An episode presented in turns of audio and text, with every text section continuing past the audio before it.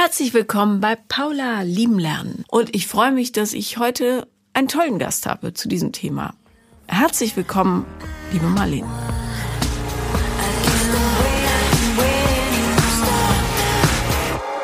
Herzlich willkommen, Marlene. Hallo. Das äh, ist so ein bisschen schräg, dass wir jetzt hier zusammensitzen, weil ich bisher noch gar keinen Kontakt mit dir hatte, sondern nur mit deiner Schwester mhm. und glaube ich, deren Zwillingsschwester. Genau. Kann das sein? Also es waren eine Menge Schwestern involviert, um dich hierher zu bringen. Genau. Liegt es daran, dass du keine sozialen Medien nutzt oder hast nee, du dich also ich getraut? wollte immer dir auf jeden Fall mal schreiben, also wie es ja. immer so ist. Man hat ja. also immer gedacht, okay, bei jedem Hören, ah, ich muss ja auch unbedingt schreiben. Aber irgendwie kam es dann immer nicht dazu. Und letztens saßen wir mal wieder einmal zusammen und die beiden haben wieder die, ihre Hände über dem Kopf zusammengeschlagen und gesagt, und danach haben sie dir geschrieben und meinten, ja, schreib noch mal, damit du da hinkommst. Okay. Ja. Und das heißt, du bist ein Einzelgeschwister und genau. hast noch ein die Zwillingspaar. Sind, genau, die sind bedeutend jünger, also 13 Jahre jünger als ich. Aber oh. wir sind trotzdem sehr eng und sehr innig. Okay, also wie viele Jahre, äh, wie alt bist du? Äh, ich bin jetzt 34.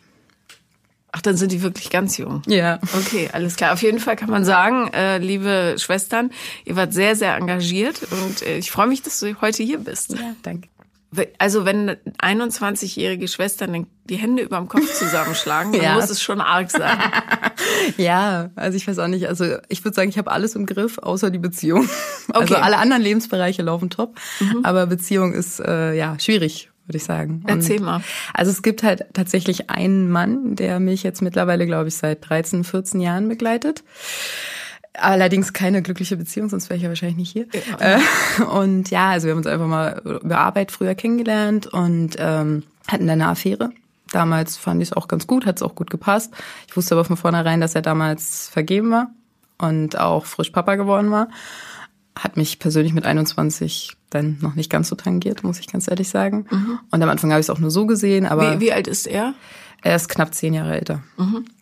Genau, und dann hat es halt erstmal so ganz schleichend angefangen und dann aber nach, weiß ich nicht, spätestens Date fünf oder sechs war ich halt unsterblich verliebt und äh, er war so der Superheld für mich und ich habe halt alles gemacht. Also wenn er angerufen hat, stand ich praktisch bereit und ähm, ja, es war schon, also ging relativ schnell, dass es mir damit eigentlich nicht so gut ging. Aber Darf ich kurz fragen, was hat er dir gegenüber für Argumente vorgebracht, warum er eine Affäre hat? Naja, dass es eigentlich nie geplant war, das Baby, ähm, aber dass sie jetzt wegen des Babys zusammen sind und eine Beziehung führen und dass eigentlich zwischen den beiden nicht so wahnsinnig viel läuft. Also weder sexuell noch liebestechnisch, also noch gefühlsmäßig. Aber für das Kind wollen sie es halt probieren und das Kind zusammen großziehen und ja. Mhm. Okay. Und es kam dann relativ schnell. Also ich meinte, ich würde es halt schon schön finden, wenn er sich trennt, weil er ja, mir, er hat mir schon ein gutes Gefühl teilweise gegeben. Also er hat immer gesagt, du bist schön, du bist schlau. Ich glaube, bis dato hatte ich das nicht so oft gehört. Und äh, ja, ich glaube, mit 21 war ich jetzt auch noch nicht so sonderlich weit irgendwie. Und dann ging es, glaube ich, zwei, drei Jahre, so eine Affäre äh, wo wir uns schon auch viel gesehen haben, auch mal, dass ich bei ihm zu Hause war, wenn sie nicht da war und alles so eine Geschichten. Und ich habe mich schon parallel dazu auch immer umgeguckt und auch neue Leute kennengelernt und teilweise auch Beziehungen geführt, die aber schlussendlich immer daran gescheitert sind, dass ich, wenn er dann doch angerufen hat und die erste Verliebtheitsphase vorbei war, dass ich dann doch zu ihm bin. Wieder und dann mich entweder getrennt habe oder was auch immer. Und ja, das ging so eine ganze Zeit. Dann gab es auch mal mehrere Cuts, also wo wir wirklich gar keinen Kontakt mehr hatten, auch teilweise zwei, drei Jahre. Ich war dazwischen halt auch verheiratet und auch eigentlich ganz gut verheiratet. Ja, warte mal, das, du sagst das so, ich war dazwischen auch verheiratet, eigentlich ganz gut verheiratet. Ähm, mit, also Weiß. wie, was? Ja, also wir haben uns dann, also wie gesagt, wir haben dann irgendwann auch mal einen Cut gemacht, hatten dann nur noch ab und an geschrieben, aber es gab halt immer wieder die Momente, wo ich aber auch gesagt habe, okay, irgendwann ich will das nicht mehr. Und dann habe ich halt meinen damaligen Mann halt kennengelernt, dem ich auch die Geschichte erzählt habe. Und er hat natürlich auch gesagt, er will, dass wir gar keinen Kontakt mehr haben, auch nicht irgendwie schreiben oder so. Und für den habe ich es dann auch gemacht. Und dann hatten wir, glaube ich, zwei, drei Jahre wirklich komplette Funkstille. Ähm, bis irgendwann dann die ersten Probleme in dieser Ehe kamen. Und mir ja dann einfiel, ach, da gab es ja jemanden, den ich immer toll fand. Für mich war es wie für einen Teenager so ein Popstar. Der mhm. hat alles richtig gemacht, der sah so mega toll aus, äh, der war immer toll und irgendwie alles andere habe ich irgendwie ausgeblendet. Ich weiß nicht, ich habe auch nur unsere, klar, wenn wir uns gesehen haben, hatten wir schöne Abende, ohne Frage. Also Und wir hatten immer guten Sex. Das ist wahrscheinlich auch ein Punkt, äh, der das sehr, ja. Und dann irgendwann halt so, wie gesagt, zum Ende der Ehe habe ich mich dann halt wieder bei ihm gemeldet und dann fing das wieder von vorne an. Und er war immer noch mit seiner Frau zusammen? Ja. Mhm. Glaubst du ihm die Geschichte, dass äh, zwischen den beiden nicht so richtig was?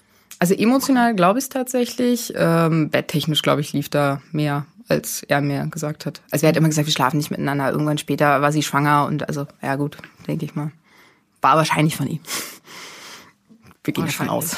Ja, okay. Also, ähm, ja, erzähl mal weiter. Dann. Ja, und dann ähm, fing es wieder an und ich habe aber da relativ schnell gemerkt, dass ich das nicht wieder will. Also wir hatten dann so zwei Monate wieder irgendwas am Laufen, wo ich aber dann dachte, okay, das ist genau der Punkt, den ich nicht will.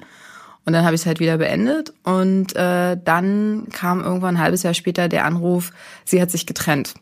Und klar, wen ruft er sonst an als mich? Also es war so klar.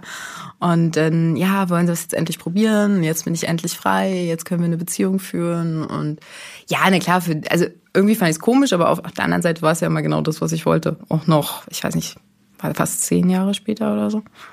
Also, ähm, aber trotzdem das. Und dann haben wir es halt probiert, sind natürlich auch gleich zusammengezogen. Und plötzlich war halt alles anders als jemals davor. Also da war nichts mehr, äh, da weder im Bett, also wir haben ewig nicht miteinander geschlafen, was ich dann halt nicht verstehen konnte, weil das ja früher immer der Punkt war, der uns mehr oder weniger zusammengebracht hat oder zusammengehalten hat. Er war halt ganz anders, er hat so viel im Kopf gehabt, halt mit dieser Ex-Beziehung, dafür, dass da ja angeblich nichts war, habe ich es nicht verstanden, dass er es ihn emotional so getroffen hat. Obwohl natürlich das Kind, das kann ich schon nachvollziehen. Also, dass ihn das natürlich, also sie waren halt irgendwie acht Jahre, war das Kind, glaube ich, alt, wo sie sich getrennt haben. Und er war ja trotzdem der Papa und war jeden Tag da und hat viel mit dem Kind zu tun gehabt. Ja, und dann weiß ich nicht, wo das eine katastrophale äh, Beziehung, würde ich sagen. Wo, also mein Problem, glaube ich, ist schnell, dass wenn ich nicht das kriege, was ich will, dass ich mir andere Leute suche. Also, dass ich äh, gucke und klar habe ich jetzt meistens nicht so die großartigen Probleme mit, dass mir irgendwer begegnet, den ich dann toll finde. Ja, und dann war das auch so ein ewiges Hin und Her. Ich glaube, wir waren ein knappes Jahr zusammen, wo ich aber auch ganz viele andere Leute gedatet habe und äh, er das aber auch wusste und immer wieder gesagt hat, okay, ja, es war jetzt eine schwierige Zeit, ist in Ordnung. So. Ich weiß auch nicht, ob es innerlich vielleicht die Retourkutsche dafür war, was er mir davor die acht Jahre angetan hat, in dem Sinne. Ich weiß es nicht. Vielleicht. Schlussendlich haben wir uns irgendwann getrennt und zwar relativ böse auch. Also wir haben zusammen gewohnt und ähm, ja, weiß ich nicht, ich wollte mich dann unbedingt trennen, er wollte nicht ausziehen und das ist alles dann ganz schön ausgeartet irgendwie. Und ähm, ja, schlussendlich auch vor Gericht, worauf ich jetzt auch nicht besonders stolz bin, aber ja, war so. Warum? Weil er schon, wenn er halt richtig sauer ist, ähm, sehr verletzend wird. Also in erster Linie halt äh, ja psychisch, emotional und äh, er hat mich jetzt nie geschlagen oder so, aber halt klar, wenn er jetzt, wenn ich das Handy in der Hand hatte und ihm nicht geben wollte, hat er es mir schon aus der Hand gehauen oder so. Also das gab es schon zwei, dreimal in der ganzen Zeit. Und irgendwann hatte ich wirklich Angst. Also das war schon komisch. Also weil ich mein Mann ist immer größer, ist immer, also was heißt immer, aber meistens größer, stärker und er auch. Und ähm, da, ja, ich habe mir damals irgendwie rechtliche Hilfe geholt. Sie hat gesagt, ich soll es so machen. Weiß nicht, ob es der richtige Weg war, wahrscheinlich nicht, aber war halt damals irgendwie so. Warum wahrscheinlich nicht? Naja, weil es vielleicht, also ich glaube, in dem Moment habe ich es auch extremer gefühlt, als es tatsächlich war. Also, wie gesagt, wir hatten es dann über Gewalt, wie heißt das, Gewaltschutzgesetz irgendwie gemacht. Und es ging auch relativ schnell und dann musste er auch ausziehen. Ähm, aber dann kam wieder das Typische von mir, dann sind wir halt irgendwann zusammen in die Kiste gegangen und das war natürlich das Dämlichste, was ich machen konnte. Weil danach ist er in Berufung gegangen und schlussendlich hat er dann gewonnen und äh, ich glaube, ich habe letztes Jahr die Rechnung dann bezahlt. Also daher. Und wie viel? Ich glaube ein, zwei. Aber es ist natürlich auch nicht das Ende der Geschichte. Ich dachte es mal. Man ahnt es schon. Nein, und dann ähm, war auch nochmal ein Jahr wieder Funkstille und ein halbes, halbes, dreiviertel Jahr. Und dann fing es halt wieder an, dass wir geschrieben haben, dass wir uns getroffen haben, dass wir miteinander geschlafen haben. Und dann war ich schwanger. Und ähm, ja, es war nicht geplant, aber ich würde sagen, ich wollte immer ein Kind. Wir hatten schon vorher eine ganz schlimme Schwangerschaft, die, äh, also wo das Kind halt ähm, schwer behindert war und wo wir uns entscheiden mussten. Das hat natürlich auch ähm, viel kaputt gemacht und auch war auch super schwer. Und wo ich dann schwanger war, war es für mich halt, also für mich war klar, dass ich es so oder so behalte. Egal was ist, was mit ihm ist, war mir egal. Also Und ja, mittlerweile ist sie drei. Und ähm, ja, wir haben es dann nochmal probiert, wegen der Schwangerschaft. War nicht, also die Schwangerschaft war schön an sich, aber er, weiß nicht, er war halt öfter mal nicht da, drei, vier Tage, hat sich nicht gemeldet. Ähm, und ich glaube, in der Zeit ist meine emotional eh nochmal ganz anders. Und ähm, es hat schon wehgetan, klar. Wenn ich nicht wusste, wo er ist, ob er wiederkommt, ob er zu irgendwelchen Untersuchungen mitkommt oder ob er bei der Geburt dabei war. Dann war halt immer die ewige Debatte, irgendwie meinen Schwestern halt zu sagen, okay, sie kommen mit für den Fall der Fälle, er kommt nicht. Was aber halt auch immer blöd war. Ne? Sie waren dann wie so eine, ich konnte halt auch nicht sagen, nee, ich nehme ihn nicht mit und nehme die beiden mit oder einen von beiden. Ähm, oder weiß ich, Fototermine, Babyshooting, wo er dann meinte, ach, ist ja nicht so wichtig, brauche ich da eigentlich nicht mit hingehen. Und es war schon komisch. Hm. Und dann kurz nach der Geburt sind wir zusammengezogen.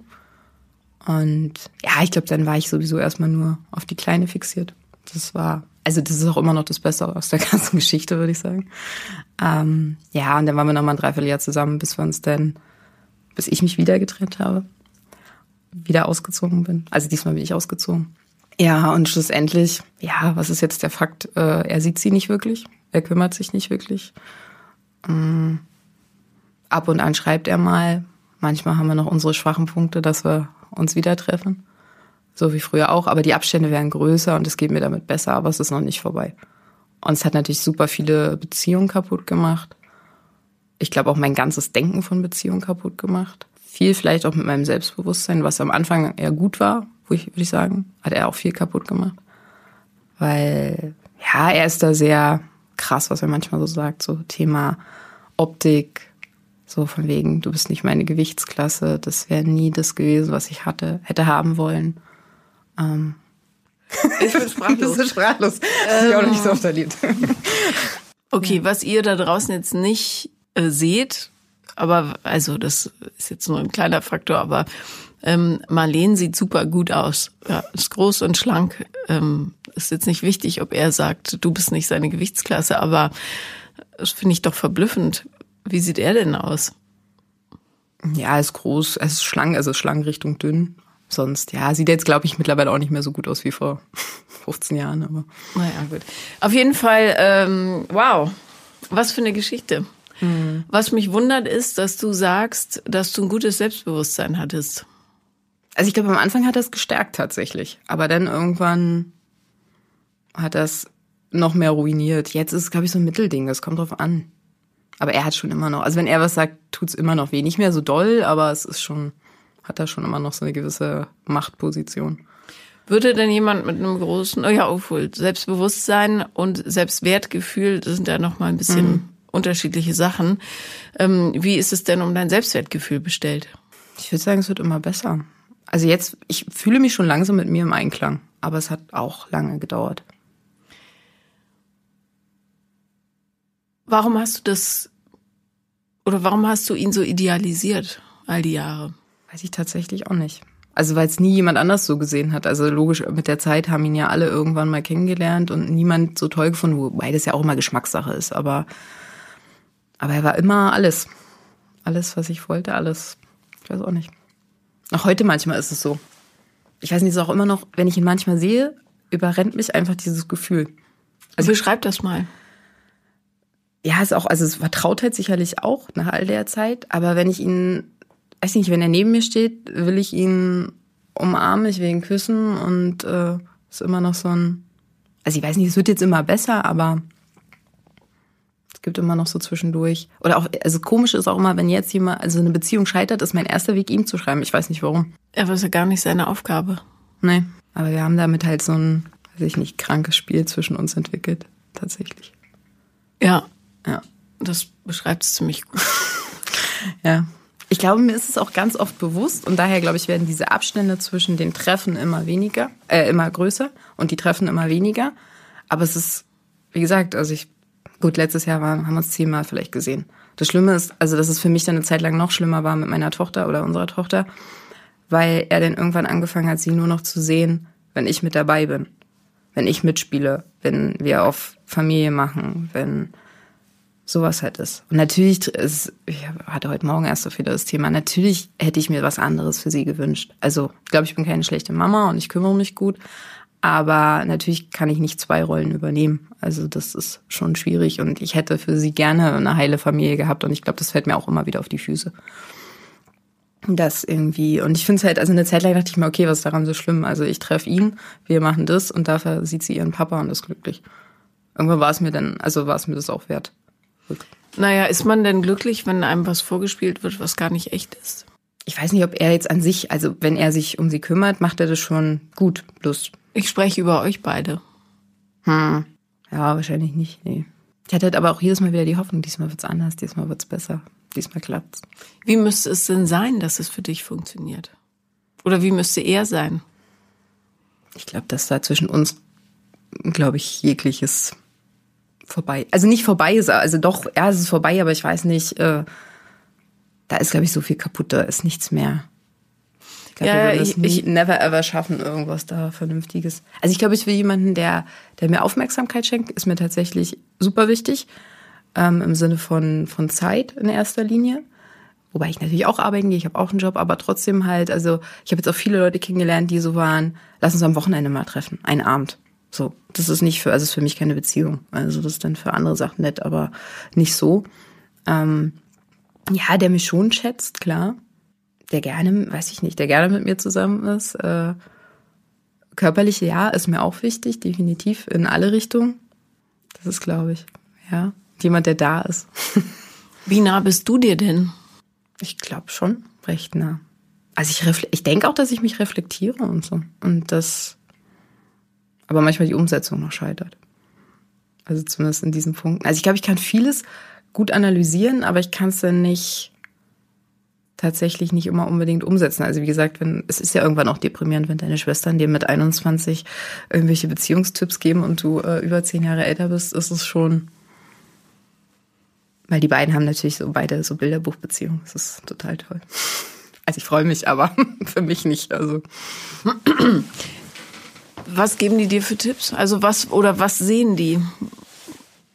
Was ist aus ihrer Sicht problematisch? Also klar, bei meiner einen Schwester kommt auch immer die Sache mit dem Selbstwertgefühl. Lieb dich einfach selber, guck in den Spiegel und find du dich schön, dann brauchst du es nicht von anderen hören.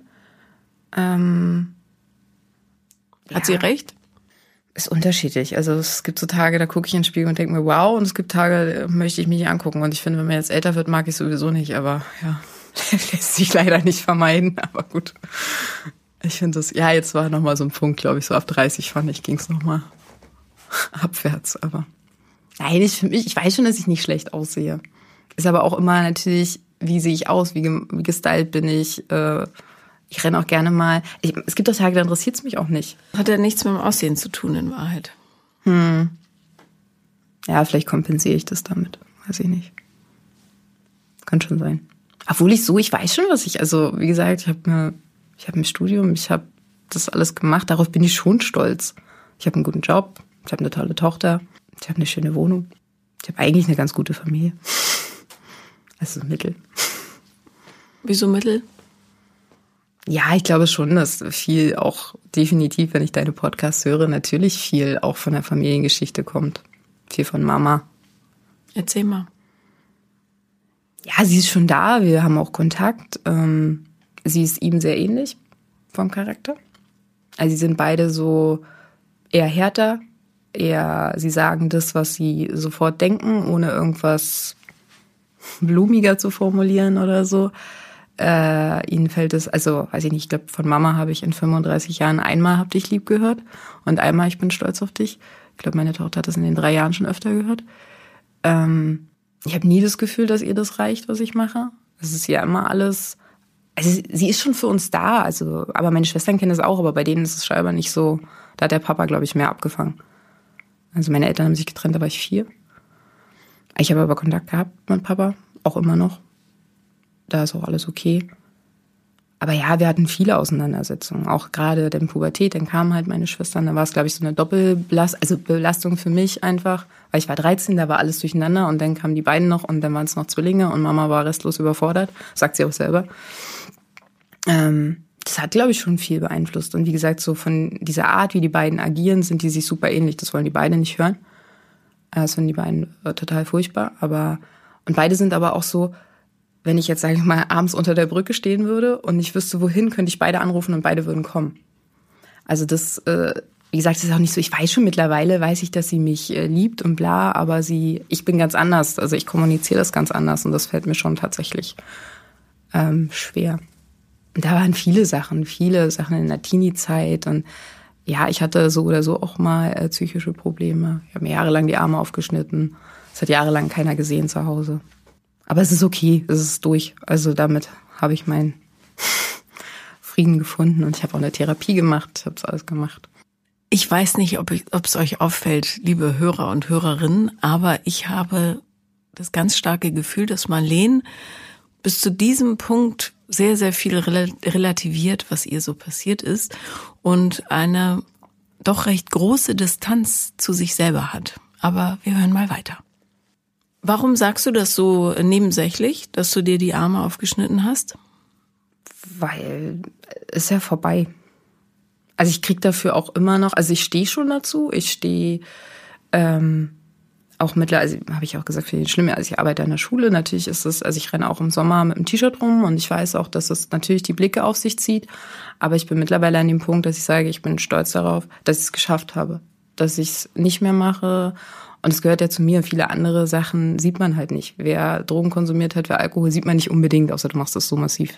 Ähm, aber es, es ist okay. Also ich habe damit für mich kein Problem mehr. Aber ich höre natürlich davon auch immer viele, auch selbst meine Schwester sagen, das habe ich mir eigentlich mehr oder weniger ausgesucht. Da habe ich, äh, da wollte ich meine Aufmerksamkeit haben wir auch öfter Streitpunkte, weil die noch nie Probleme hatten, also noch nie psychische Probleme hatten. Warum hast du dir die Arme aufgeschnitten? Also war das eine Erleichterung? War das das Sichtbarmachen des inneren Kampfes? Was war das für dich? Ich glaube, also zum zu dem schlimmsten Punkt war es tatsächlich noch überhaupt irgendwas zu fühlen, weil ich nichts mehr gespürt habe, nichts, gar nichts. Es war irgendwann so tot. Also. Woran lag das? Ich glaube wirklich, also war, ich meine, jeder kommt in die Pubertät, aber für mich war es irgendwie alles zu viel. Also in der Schule war, lief es nicht mehr so, ähm, dann kam, zu Hause kamen die beiden, ähm, Mama war halt nur noch bei den beiden, was ja auch okay ist, waren halt Babys, aber Wer hat sich denn um dich gekümmert in der Zeit? Nicht so wirklich irgendwer. Lass ruhig laufen. Ja, es war ja auch, sie hatten halt eine neue Familie und ich war irgendwie da. Also ich habe einen ganz tollen Stiefpapa, der ist mega, aber die haben einfach nochmal von vorne angefangen. Und ich war noch da. Und es war mit 13 sowieso schon, da ist halt alles durcheinander. Da fängst du an, klar, spielen andere Leute also auch eine Rolle. Und ähm, ich glaube, es hat vier Jahre keiner gesehen. Und ich habe es an den Armen gemacht. Ich habe es nicht irgendwo an Füßen oder unauffälligen Stellen gemacht. Und es hat keiner gesehen. Es hat keinen interessiert, es hat auch in der Schule keinen interessiert. Also doch, ich hatte Freunde, also um Gottes Willen. Nein, die hat schon interessiert. Ja, ja, aber Autoritätspersonen ja. halt, ja. Wenn man diesem am Anfang zugehört hat, kann man den Eindruck gewinnen, dass alles einfach easy peasy ist und diese Geschichte mit dem Typen ist halt so passiert. Aber ich hoffe, du merkst selber, dass es da noch größere Parallelen gibt, als du dir so zugestehst. Mhm. Also dieser wahnsinnige Wunsch, gesehen zu werden und diese große Emotionalität, die ja auch so was Heimliches mit sich bringt und eine Auf und Ab der Gefühle, kann durchaus auch süchtig machen. Mhm löst aber das Problem nicht. Mhm. Ich weiß nicht, was ihr in der Therapie besprochen habt. Ja, also war halt eine Verhaltenstherapie, ging es eher um die, also er hat auch gesagt, eher um die Jetztzeit, um die Gegenwart und nicht unbedingt um die Vergangenheit. Er meinte, ich soll es auch ruhen lassen. Was für ein ähm. bescheuerter Rat, entschuldige. ja.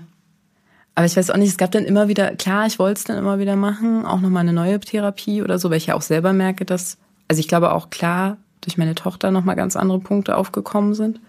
Ähm, dann gab es immer halt irgendwie entweder was halt im Studium oder dann ging es um die Verbeamtung, wo du der halt nicht unbedingt eine Psychotherapie nebenbei laufen lassen solltest, außer du bezahlst sie selbst. Habe ich, ich habe auch immer ein paar Teile gemacht und ich habe ähm, also nach dieser anderen Schwangerschaft, die also für mich relativ dramatisch war, ähm, bin ich auch drei, vier, fünf Stunden auch da. Also aber ging es nur um den Fakt der Schwangerschaft und der Geburt. Ähm, hingegangen, auch zu einer Therapie. Aber ja, also geht ja auch immer um Geld, wenn ich ganz ehrlich bin. Auch, auch wenn es viel wert ist, ja. Aber es geht um Geld, es geht um Zeit. Ich bin jetzt aktuell meistens mit ihr halt viel nur zusammen. Klar, sie geht in die Kita.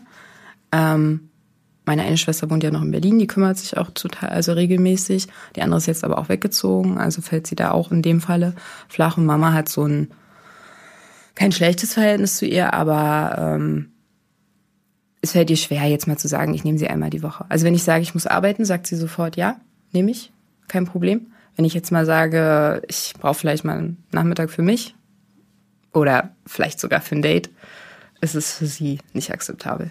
Dann such dir einen Freundeskreis, der hilft. Hm. Also andere Mütter hm. oder so zum Beispiel. Ja. Ist wichtig. Hm. Ich habe nämlich das Gefühl, dass äh, das wahre Thema noch gar nicht so richtig bearbeitet wurde. Hm. Und darum fällt es dir auch so schwer, aus dieser Geschichte auszusteigen, die natürlich von außen haarsträubend ist. Mhm. Also weil es die totale Selbstdemontage ist. Ja. Und es ist aber nach dem, was du bis jetzt erzählt hast, auch total logisch, dass du in sowas landest, weil du einfach ja auch gewohnt bist, nur unter bestimmten Umständen gesehen zu werden. Hm. So. Und die Frage ist, ob du jetzt überhaupt aushalten würdest, wenn jemand dich wirklich vollumfänglich anguckt. Mhm. Ich habe tatsächlich jemanden kennengelernt vor, also ich lerne ja dauernd jemanden kennen, das ist auch immer so ein Punkt, aber vor drei Wochen, wo alles anders ist, aber das schockiert mich manchmal, glaube ich, noch. Mhm. Und ich kann mich auch, ich habe auch mittlerweile so eine, nicht äh, Angst, ja, weiß ich nicht, klingt schon fast zu dramatisch, aber dass er auch wieder weg ist. Also das ist so, ich bin es so gewöhnt und es hat auch in den letzten Jahren mich nichts mehr interessiert. Ist egal, wer gekommen ist und wer gegangen ist. Kommt ja auch der Nächste. Ja, aber das ähm, weist ja wiederum Parallelen auf zu deiner Pubertät, wo du auch alles, wo du auch versucht hast, nichts zu fühlen, ne? damit mhm. du nicht verletzt wirst. Ja. So, und jetzt ritzt du dich nicht mehr, aber betreibst halt Dauerdating. Das ist ja nicht viel mhm. anderes. Ja. Also irgendwas spüren, wenigstens kurz. Mhm. Ja, ich glaube, also es sind halt immer diese anfänglichen Verliebtheitsphasen, glaube ich, die mich immer sehr anziehen. Ja, und klar, so Hoch. Dann normal wird, interessiert mich das meistens nicht mehr. Mhm. Also. Ja, aber dann würde es ans Eingemachte gehen. Mhm ich soll nicht sagen, waren ja nicht alle schlecht, die ich getroffen habe, aber dann, also ich finde, es muss auch für mich funken. Also es kann, ich kann es nicht aus Vernunftsgründen irgendwie eine Beziehung führen oder so. Also das bin ich auch nicht. Aber relativieren nicht immer alles. Immer wenn es gerade spannend wird, sagst du ja, aber mh, eigentlich doch nicht. Ja. Ja. Also diese Anfangsverliebtheit, die kannst du unendlich herstellen, ja. Mhm. Das ist im Grunde eine hormonelle Disbalance. Mehr ist es nicht. Mhm. Da geht's aber nicht darum, jemanden wirklich kennenzulernen. Ja. Das ist mir jetzt wirklich mit dem jetzigen, den ich kennengelernt habe, weil meine Mama irgendwann auch gesagt hat, erzähl nicht mehr alles. Behalt's einfach für dich, erzähl nicht, was du schon alles gemacht hast, dann hast du halt einfach super schlechte Karten bei Männern. Wow. Und irgendwann hast du halt nichts mehr erzählt. Dann hast du nur noch die drei wichtigen genannt. Der, mit dem ich verheiratet war, kann ich ja schlecht abstreiten. Dem, von dem ich ein Kind habe und vielleicht noch irgendwen aus der Jugend. So, Punkt. Und er ist jetzt der Erste, der alles weiß der komischerweise mir sehr ähnlich ist. Ich weiß noch nicht, ob es gut oder schlecht ist. Ähm, der es aber auch versteht und der es nicht, also auch nicht schlecht redet. Also von wegen, ist ja nun viel bei Frauen immer gleich Schlampe, bla bla bla. Ähm, der es gar nicht sagt, nichts Negatives sagt und der das einfach so sieht und der auch, wenn ich mal rumzicke, darauf eingeht, der mich nicht stehen lässt oder sagt, jetzt zick erst mal aus, dann kannst du wiederkommen. Klingt ganz gut. Hm. Wie groß ist deine Angst schon? Hm, schon manchmal ganz schön. Mhm. Aber das Coole ist, dass wir selbst darüber reden. Dass Gut. ich ihm das echt sagen kann, dass ich einfach denke auch, sobald ich es jemandem erzähle, weil meistens war es immer so, man hat es irgendwie mal erzählt und dann nächsten Tag kam nichts mehr oder die Person war einfach weg oder so. Ja, aber dann sind es nicht die passenden Personen. Mhm. Du musst dich mitteilen können. Jeder von uns. Und wenn das jemand nicht aushält, dann ist er nicht der richtige Mensch. Mhm. Fand ich auch mit Mama ganz spannend, obwohl selbst meine eine Schwester meinte, nimm sich so ernst. Ich habe sie erzählt, ich habe einen neuen Freund und sie so, ach, mal wieder. Sie hat nichts gefragt. Ja, lieblos. Ja, sie, hat, sie wollte nicht wissen, wie er heißt, sie wollte nicht wissen, wie alt er ist, was er macht, woher er kommt. Nix. Was löst das für ein Gefühl aus? Ich glaube, würde ich echt sagen, es verletzt mich, ja. Aber ich finde es total blöd, dass mich das verletzt. Wieso? Es soll, also es ist wahnsinnig verletzend. Es sagt, ich interessiere mich nicht für dich. Und das von einem Menschen, der sich unbedingt für dich interessieren sollte, nämlich die eigene Mutter. Hm. Natürlich, das muss dich verletzen, sonst wärst du tot. Ja, ja, wahrscheinlich hat es halt trotzdem schon 30 Mal vorher gehört. also. Relativier es nicht. Wieder machst du ja. das. Ich kann es ja auch nicht sagen, also weil wenn ich einmal was sage, was ich fühle, dann ist sie gleich pissig oder so. Ja und? Lass sie doch pissig sein. Was würde denn passieren? Ja, dann fängt auch wieder dieser Kreislauf an. Wer meldet sich als erstes und will man sie wirklich komplett nicht mehr sehen, will ich nicht. Also. Das heißt, du hast mit dem Typen genau die gleiche Beziehung wie mit deiner Mutter. Ja. Es ist ja genau dasselbe. Mhm. Das heißt, welche Beziehung müsstest du, ja, ich will jetzt nicht klugscheißerisch klingen, aber doch, welche Beziehung müsstest du heilen, damit die anderen Beziehungen auch wachsen können? Mit Mama. Ja! ja. ja. Ähm, und zwar äh, kann man das auch machen, habe ich schon öfter gesagt, wenn die besagten Elternteile nicht mitmachen. Ja, mhm. weil manche tun sich da sehr, sehr schwer. Manche überraschen einen aber auch, weil sie dann mhm. froh sind, dass plötzlich diese ganze Betongeschichte, die sie drumherum gebaut haben, eingerissen werden kann. Mhm. So oder so, das ist das Thema. Ja. Ich weiß es gar nicht, ob sie es. Also witzigerweise habe ich ihr letztens erst wieder gesagt, sie soll mal mit ihrer Mama eine Therapie machen, ähm, weil daher ja ruht das alles. Ja, Generationentrauma. Ähm, ja und ähm, aber sagt sie, sie braucht es nicht. Das ist doch alles okay. Hm. Ich weiß nicht, was ich jetzt, also wenn ich ihr das sagen würde. Irgendwie. Naja, es ist nicht alles okay, weil ich mit meinen Männern genau die gleiche Beziehung führe, wie ich mit dir habe. Nämlich wenig wertschätzend, irgendwie lieblos. Wir leben so nebeneinander her und in der Tiefe mögen wir uns, aber so richtig kennen tun wir uns auch nicht. Mhm. Also ich glaube, auf der einen Seite kennt sie mich schon, aber es ist halt, ja, sie ist, sie ist da völlig anders in allen Punkten, glaube ich. Sie hat da immer so, weiß nicht, wir wohnen 20 Minuten auseinander. Sie sagt, wir wohnen mega weit auseinander. Sie tut so, als würde ich in München wohnen. Ja, ich verstehe es auch nicht. Und sie, äh, ja, sie hat da an ihre, weiß ich nicht, ihre Prämissen auf andere Punkte gesetzt. Ja, vor allem musst du es nicht erklären. Hm. Also auch mir nicht. Hm. Ja. Das ist das Thema. Und darum gerätst du in Beziehungen, die genauso oberflächlich und verhärtet sind wie die Beziehung zu deiner Mutter. Mhm. Und drei Wochen in einer neuen Beziehung, ich würde nie sagen, ich habe einen neuen Freund nach drei Wochen. Mhm. Weil du ja noch gar nicht ja. bei vollem Bewusstsein bist quasi. Aber ich kann dir jetzt schon garantieren, dass du Panik kriegen wirst. Und das wird so in ungefähr spätestens sechs Wochen einsetzen die totale Panik. Der Typ kommt mir zu nahe, der sieht plötzlich alles, was ich versucht habe zu verstecken und du wirst Gründe finden, warum er blöd ist. Hunderttausendprozentig. Und da musst du aufmerksam sein jetzt. Mhm. Weil das ist dein Ego, was versucht dich zu schützen vor Verletzungen, ne? die du erleiden würdest, wenn du dich wirklich präsentieren würdest. Weil, wenn du es früher gemacht hast oder heute auch noch, deiner Mutter gegenüber sagt sie, schon wieder, interessiert mich nicht. Mhm. Das heißt, du darfst dich gar nicht zeigen, weil es niemanden interessiert. In Gänsefüßen. Mhm. Wenn aber jemand sagt, ich will dich aber sehen, wird dein Ego mit Angst reagieren mhm. und um sich schlagen. Ja. Und da fängt der Spaß an dann. Dann nämlich nicht wegzulaufen und zwar unabhängig davon, ob du mit dem Typen jetzt drei Monate zusammenbleibst oder 30 Jahre, völlig egal. Aber da ist eine super Lernmöglichkeit. Mhm. Weil du dann, wenn du jemanden hast, offensichtlich, mit dem du über diese schrecklichen Gefühle, die in dir hochkommen, reden kannst. Wenn du dann sagst, pass auf, ich fühle mich so und so gerade hm. und es aushältst, dass dann vielleicht sogar jemand sagt, ich bin da für dich. Erzähl mir mehr davon. Hm. Ähm, da fängt die Arbeit an. Darum wäre es total super, ehrlich gesagt, den Typen zu schnappen und direkt in eine Paartherapie zu gehen um das, diese Konflikte gemeinsam aufzuarbeiten. Wie gesagt, unabhängig davon, ob du mit dem jetzt ewig zusammenbleibst oder nicht, aber ein super Wachstumspotenzial liegt da. Hm.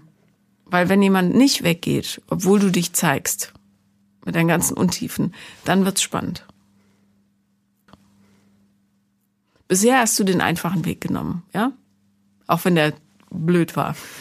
Ähm, du hast genau das gemacht, was du schon kennst, hast dich nicht richtig lieben lassen, ja, hast dieses Auf und Ab der Gefühle, dieses totale Hormonchaos als große Liebe interpretiert, was mhm. nicht ist, ist eine Abhängigkeit und mhm. ja, Selbstverletzung. Ähm, aber so richtig jemanden in dein Herz gelassen hast du noch nie, weil du gar nicht denkst, dass du es wert bist, weil du es ja auch nicht kennst, ja. Mhm. Und du versuchst alles zu intellektualisieren, alles. Jeder wird in Schutz genommen, alles wird erklärt. Ähm, ja, aber das geht nicht und na na na und sie meinte es nicht so und er meinte es nicht so und das ist ja okay. Ich war jung. Was gar nicht vorkommt in dieser ganzen Erzählung bist du. Ich bin keine schlechte Mama. Ich habe eine schöne Wohnung. Guck, ich habe ein Studium fertig gemacht. Ich habe einen guten Job. Alles Oberflächlichkeiten. Hm. In dieser ganzen, in diesen 38 Minuten kommst du kein einziges Mal vor. Also ganz kurz vielleicht, als du davon erzählt hast, dass du dir die Arme geritzt hast, weil du dachtest, du bist tot. Das war das einzige Mal. Hm. Obwohl ich jetzt, also. Da, da passiert's schon wieder. Zack. Das Studium habe ich für mich gemacht, für niemanden anders. Das war ja. mein totaler Traumberuf und da musste ich mir auch so viel von anhören, gerade von Mama wie ich das machen kann, einen sicheren Job abzugeben und nochmal von vorne anzufangen. Und das habe ich aber wirklich für mich getan, weil ich es unbedingt wollte. Gut.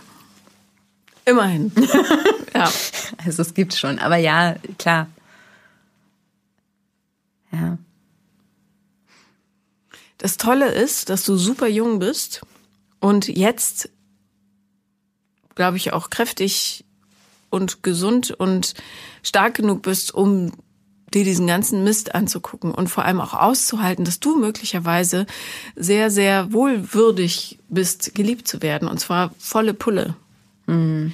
Und das, was du 13 Jahre mitgemacht hast, ist natürlich schändlich für dein Selbstwertgefühl. Mhm. Der totale Abfuck. Das betrifft ihn genauso. Der, der lebt ja auch kein richtiges, geliebtes Leben. Das mhm. ist ja auch alles so halbseiden und blöd. Ja. Ja, ich meine, wie schrecklich auch für Kinder, wenn die Eltern zusammenbleiben, damit zwei da sind, die sich aber gar nichts zu sagen mhm. haben. Hm. Ja, wo es hauptsächlich über sexuelle Anziehung funktioniert und der Rest ist so, meh. Ja. Ja, damit gibt man ja dieselbe Message weiter. Eigentlich ist es nicht so wichtig. Hm. Obwohl ich immer das Gefühl hatte, dass er mich tatsächlich kennt, obwohl er mich, also ich glaube, er hat mehr hinter die Fassade geguckt als, als viele andere. Und er weiß auch oft, was ich denke und wie ich das empfinde. Aber ich glaube, genau das macht es eigentlich noch kranker. Hat er auch Jährchen Zeit, ich kenne es ja. ja. Ja, also das ist schon so. Aber was würdest du jetzt auf unsere Tochter machen? Also, weil mir tut es, also es wird immer besser, aber mir tut es trotzdem so weh, dass er sich nicht kümmert. Und ich habe schon ein paar Sachen probiert. Ich habe es über seine Eltern probiert, mit denen ich tatsächlich ein gutes Verhältnis habe. Ich habe es übers Jugendamt probiert. Ähm, ich habe es ganz normal über Schreiben probiert. Also euer Verhältnis ist ja total zerrüttet. Mhm. Da gibt's gar keine Substanz, auf der man aufbauen könnte, momentan. Mhm. Wenn er das mitmachen würde, was er möglicherweise nicht wird, aber gut wäre, die Vergangenheit aufzuarbeiten tatsächlich und gemeinsam mhm. zu lernen daraus.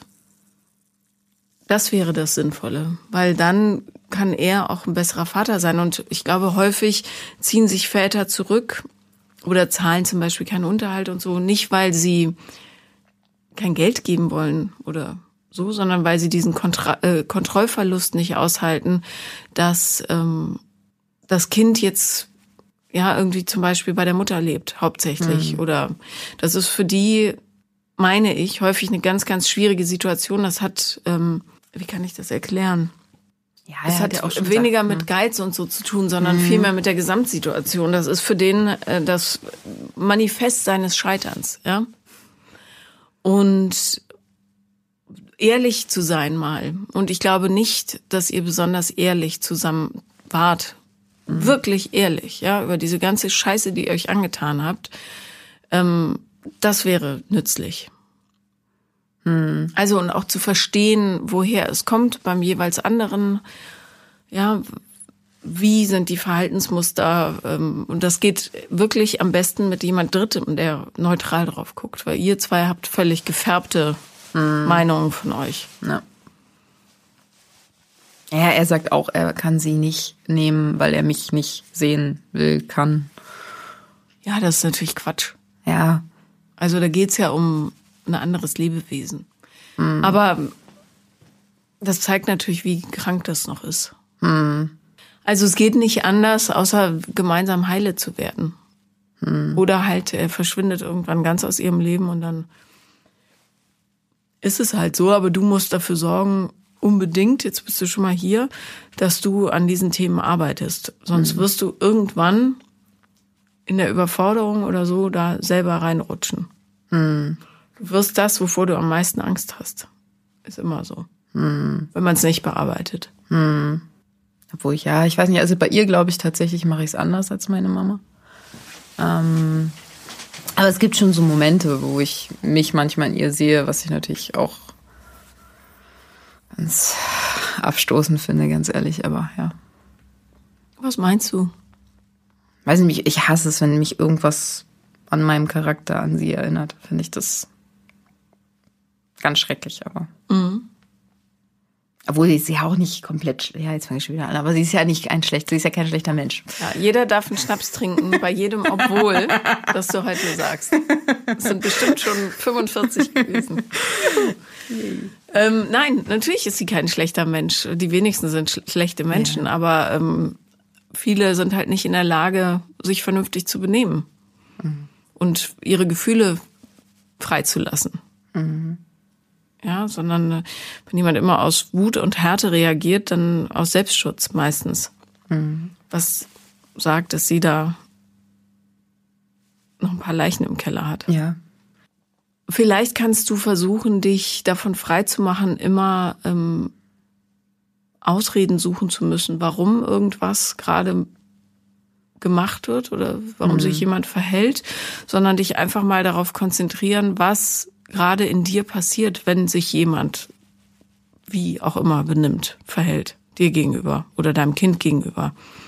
Ja, dass du mehr mit deinen Gefühlen in Kontakt kommst mhm. und auch lernst, sie auszuhalten und die nicht immer wegdrücken musst mit obwohl, mhm. obwohl ja eigentlich so schlimm ist es nicht oder sie versucht's ja oder er versucht's ja oder was auch mhm. immer, ja? Aber ich finde es witzig, weil also für mich empfinde ich mich als total empathisch und total gefühlvoll und ich weiß auch, dass ich schon von ganz vielen Leuten gehört habe, also zumindest an am Ende der Beziehung, wie krass gefühlskalt ich sein soll. Und ich finde, das passt gar nicht in meine Wahrnehmung von mir. Ich finde mich total emotional und total, also total empathisch. Also deswegen verstehe ich es eigentlich nicht, aber gut.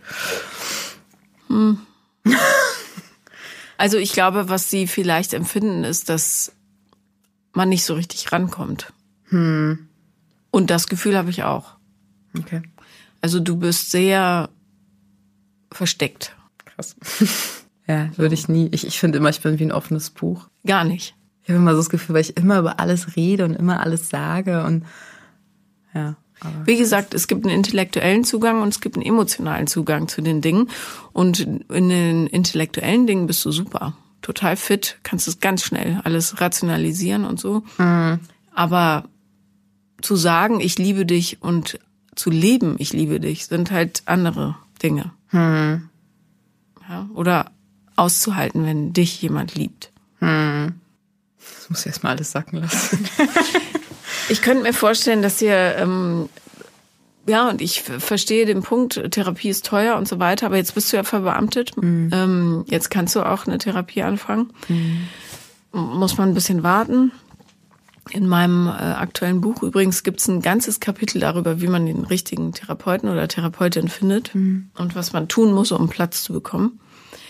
Ähm, auf jeden Fall würde ich dir das sehr, sehr ans Herz legen und mhm. auch mal ein bisschen rumzuprobieren. Ich weiß, die Plätze sind rar, mhm.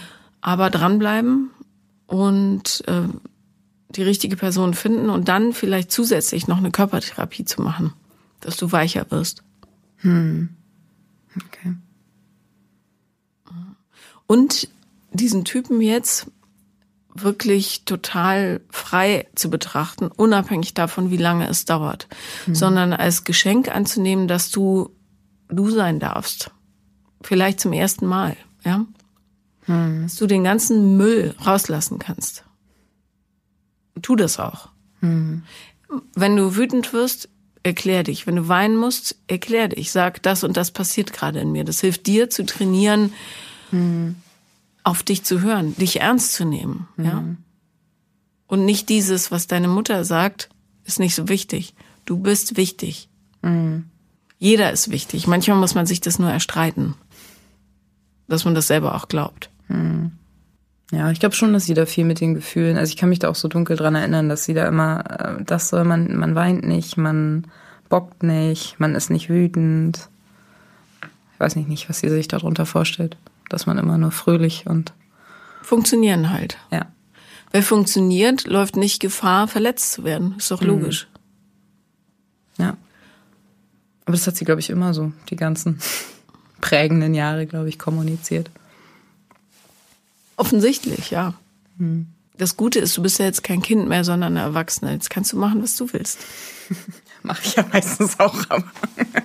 ich äh, ich habe das Gefühl, dass die Nähe zu deiner Mutter noch nicht die Distanz hat, die sie bräuchte für ein Erwachsenenverhältnis. Ja. Ja, weil du immer noch hoffst von ihr, dass die Bestätigung zu bekommen, die du dir ersehnst. Ja. Und die kann sie dir aber gar nicht geben.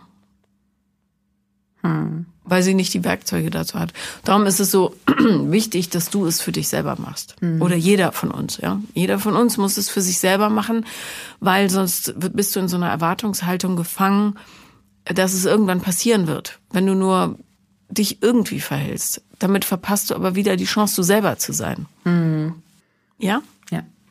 Du hast eine ganz, ganz große Chance auf ein Leben voller Liebe. Tausendprozentig. Ohne obwohl. ja. Arbeite dran. Super. Das war Paula lieben lernen. Und wenn ihr auch mal dabei sein wollt, dann schreibt mir eine Mail an paulalambertmail at gmail.com oder auf Instagram the real Paula Lambert. Wenn ich nicht antworte, schreibt nochmal, nochmal und nochmal. Wir finden uns. Bis bald.